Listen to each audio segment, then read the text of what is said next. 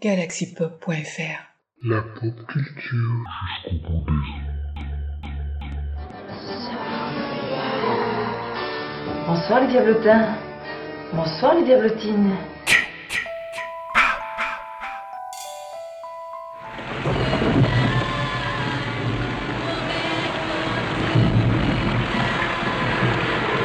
Mais c'est pas fini les petits diablotins.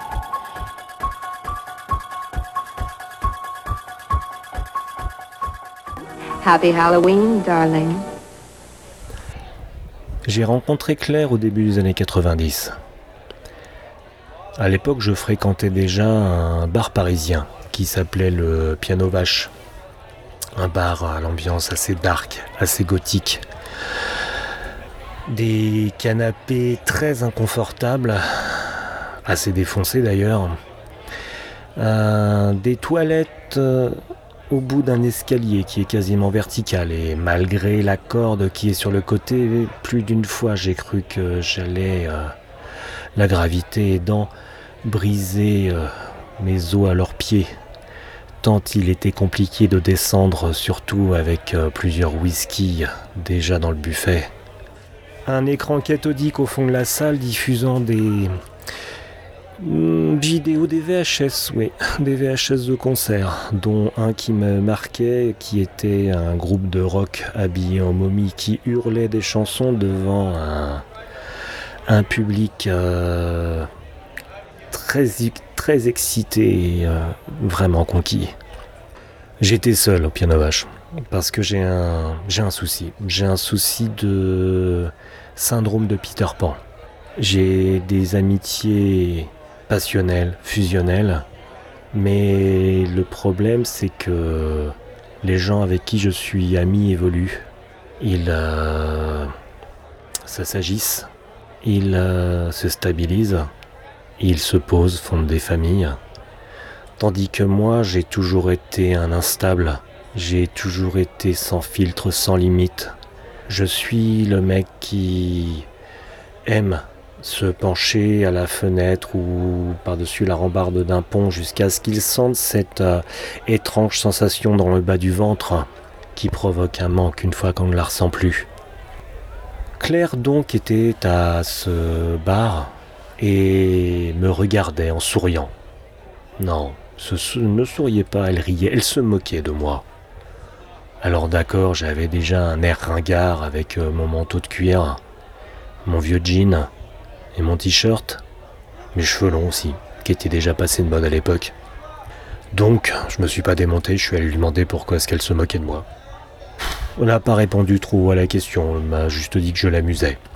Elle m'a demandé pourquoi j'étais seul dans le bar, je lui ai expliqué un petit peu mon, mon état d'instabilité, et on a discuté. En fait, de discuter, c'est plutôt elle qui me posait des questions sur ma vie, et elle passait son temps à éluder toutes celles que, que je lui posais. Quand je lui ai parlé de mon, addiction à l'adrénaline, elle m'a demandé si je pensais être capable de lui faire peur. Je lui ai dit que j'allais essayer. Le premier soir, je m'étais inspiré de euh, Howard Philip Lovecraft qui euh, avait emmené une amie une nuit dans le cimetière où était enterré Edgar Allan Poe. sa, pauvre, amie avait été terrifiée. Je connaissais un cimetière en région parisienne où il était facile d'accéder en pleine nuit et pouvoir s'y balader entre de vieilles tombes euh, sans être importuné euh, ni par l'insécurité ni, euh, ni par d'intrus indésirables. Claire trouva la balade fort sympathique. Absolument pas effrayante, mais très sympathique. Qu'à cela me tienne, je n'attendais pas tant que ça de cette balade, donc je lui ai proposé de se retrouver avec moi le lendemain. Le lendemain soir, nous nous retrouvâmes euh, au pied d'un immeuble. Le gardien était euh, justement un de mes anciens amis avec qui j'avais, je m'étais beaucoup baladé et qui me permettait de temps en temps euh, d'accéder au toit. Un toit terrasse interdit au public. Cette terrasse était entourée d'une barrière. De l'autre côté de la barrière, euh, il y avait juste le rebord qui séparait la terrasse du vide. Je proposais à Claire d'enjamber la barrière. Nous étions donc euh, dos au vide, l'avant des pieds sur le rebord, nos talons juste au-dessus de ce vide, et nous nous tenions à la barrière. Le but du jeu était de lâcher la barrière le temps de claquer des, mains et de rattraper rapidement la barrière avant que nous soyons déséquilibrés et plongés dans le vide encore une fois.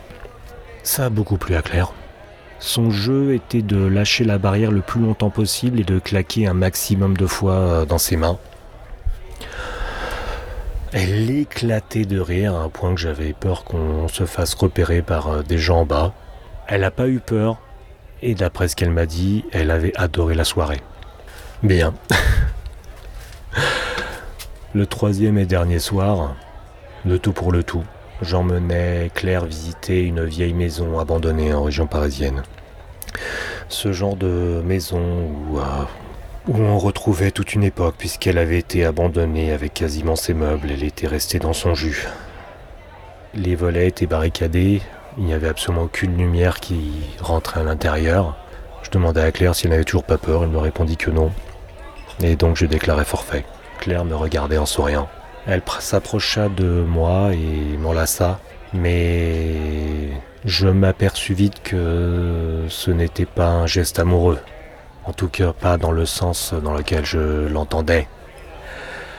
Je sentis une forte douleur au niveau de mon cou. Claire était en train de me mordre.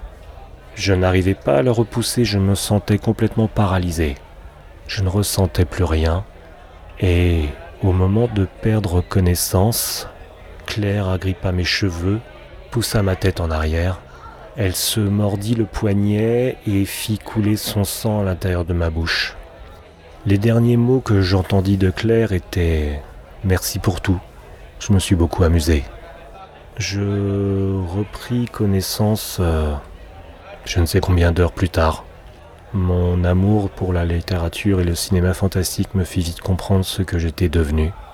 Claire m'avait offert la vie éternelle, mais Claire m'avait offert euh, une solitude éternelle. Je ne la revis jamais.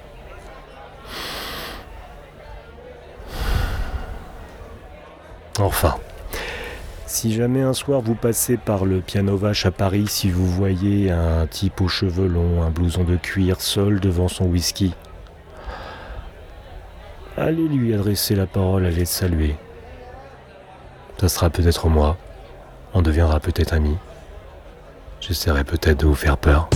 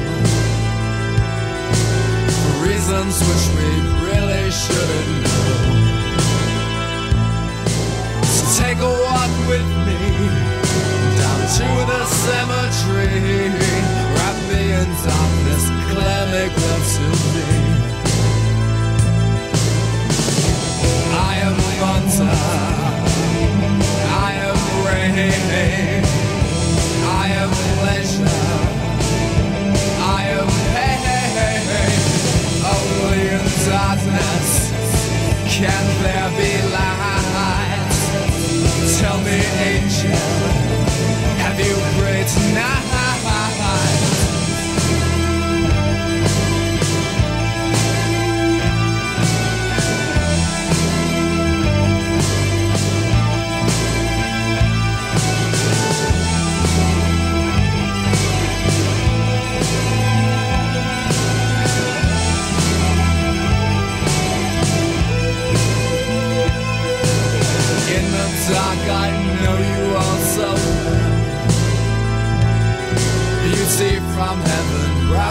souls from me. So take a drink from me, my sacrifice.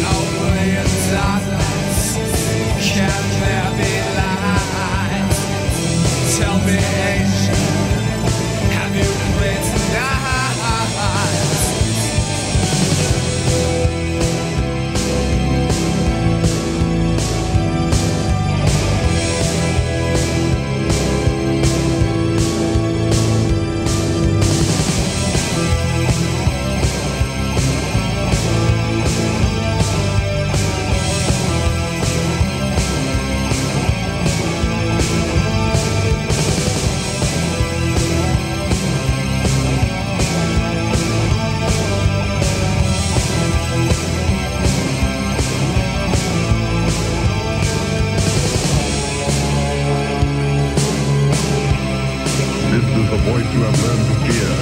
This is the voice of terror.